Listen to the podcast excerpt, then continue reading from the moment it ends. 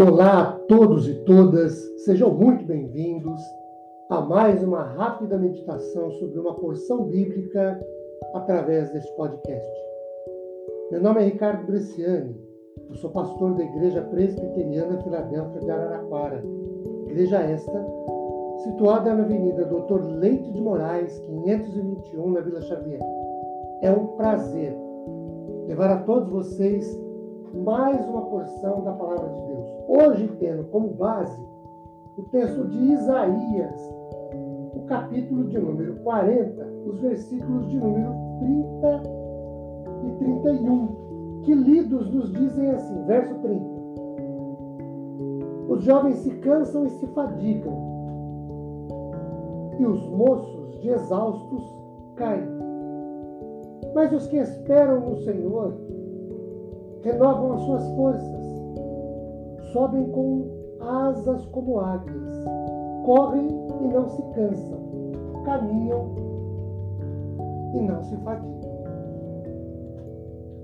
Queridos, certa vez alguém escreveu que parecia-lhe que quando Deus pretendeu colocar na natureza algum ser vivo que representasse a conquista, o visionismo e o infinito, ele criou a águia. Por muitos, ou para muitos, as águias são consideradas nobres, em pelo menos três áreas. Primeiro, as águias são nobres nos seus nascimentos. Uma águia real, por exemplo, é lenta no seu processo de crescimento, porque demora pelo menos um ano para começar a voar. E é uma ave cujo processo de maturidade é tido como lento e artesanal. Segundo, as águias são nobres no seu viver. Elas são fortes na tempestade quando as nuvens ficam escuras e densas, quando o céu é cortado por relâmpagos e por trovões retumbantes, os pardais se abrigam entre as árvores, árvores frondosas. As pombas se escondem sob os galpões. As águias, porém, miram desafiadoramente densas e carregadas, e a uma velocidade de mais ou menos 90 km por hora. Elas transpõem as nuvens, e acima das nuvens, a bonança, enquanto lá embaixo está a tempestade. As águias são solitárias, não voam em bandos, no máximo em. Quando nós confiamos em Deus, passamos pelas nuvens escuras e nós, entre aspas, voamos acima das tempestades. Mas não estamos sozinhos nisso. O Senhor está conosco.